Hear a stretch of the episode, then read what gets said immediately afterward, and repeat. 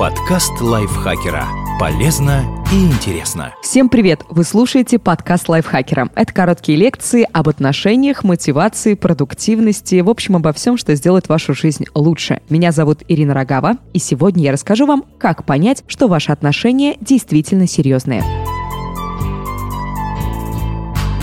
Формат союза может быть разным, но его успех всегда будет зависеть от того, все ли устраивает обоих людей, насколько они честны и какие механизмы стоят за теми или иными поступками. Чтобы понять, как обстоят дела в вашей паре, используйте этот чек-лист. Разные интересы вас не беспокоят. Одни и те же увлечения часто называют признаком подлинной близости, но это не всегда так. Гораздо важнее ваше отношение к тому, что они могут не совпадать. Если близкий человек чем-то занят не с вами, а вы в это время время совершенно спокойны, это признак взаимного доверия. Если вы попытались приобщить половинку к своему хобби, но не вышло, а вы отнеслись к этому с уважением, все в порядке.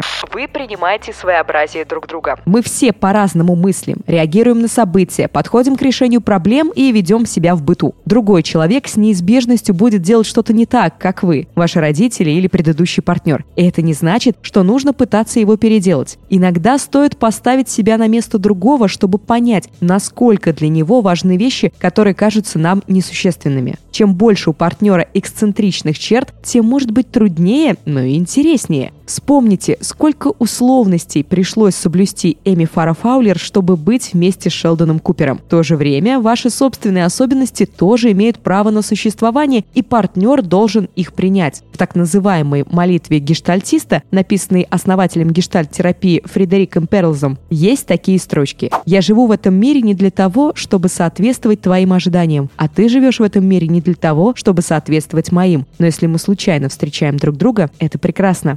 Вас нет принципиальных разногласий. Личные особенности и разные интересы не проблема, но есть глобальные вопросы, которые способны стать камнем преткновения. Они могут касаться того, где жить. Например, один обожает мегаполисы, а другой мечтает о домике за городом. Заводить ли детей и животных? Как вообще строить отношения? Возможно, вы хотите традиционную семью, а партнер – полиаморный союз. Для кого-то принципиальные религиозные, политические или иные мировоззренческие вопросы. Отношения с человеком, разделяющим другую идеологию, могут быть довольно страстными, но будут полны конфликтов и вряд ли продержатся долго. Важные вещи лучше прояснять на берегу. Если по ключевым вопросам ваши позиции различаются, лучше ограничиться ни к чему не обязывающими свиданиями. Вы хотите слушать и рассказывать. Сами по себе истории серии «Как я провел день» редко бывают достаточно увлекательными. Однако искренняя симпатия и интерес могут преображать даже самые обыденные вещи. Именно по этой причине непрофессиональные профессиональные фотографии посторонних людей скучно разглядывать. Другое дело, когда там запечатлены наши друзья. Если отношения серьезны, люди являются друг для друга самоцелью, а не способом удовлетворения сиюминутных желаний. Любовь начинает проявляться только когда мы любим тех, кого не можем использовать в своих целях. Это сказал Эрих Фром, не я. Чем ваш партнер предпочитал заниматься в детстве? Откуда у него шрам на коже? Что он думает по поводу той или иной новости? Если такое вас ни капли не интересует, это это тревожный звонок. Если ваши рассказы не слушают, а мнений никогда не спрашивают, вы вряд ли являетесь важной частью чужой жизни.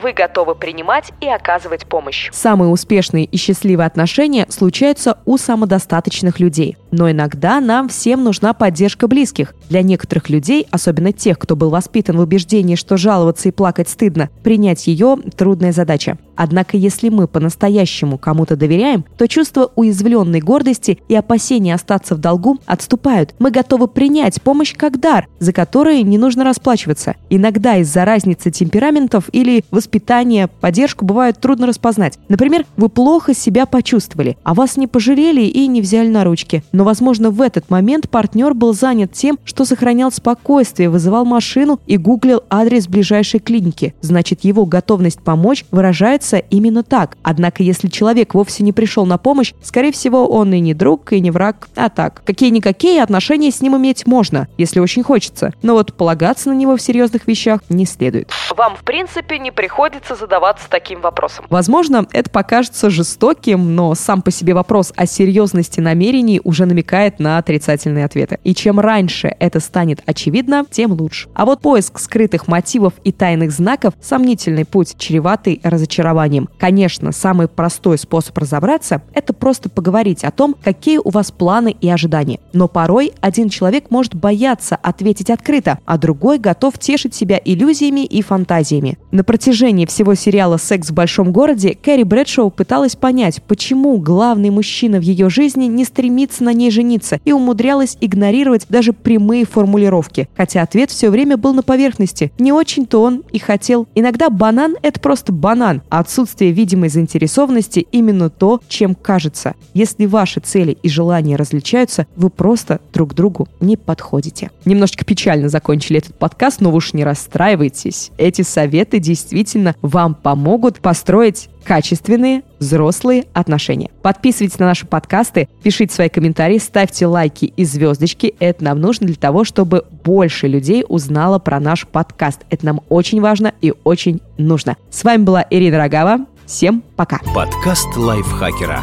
Полезно и интересно.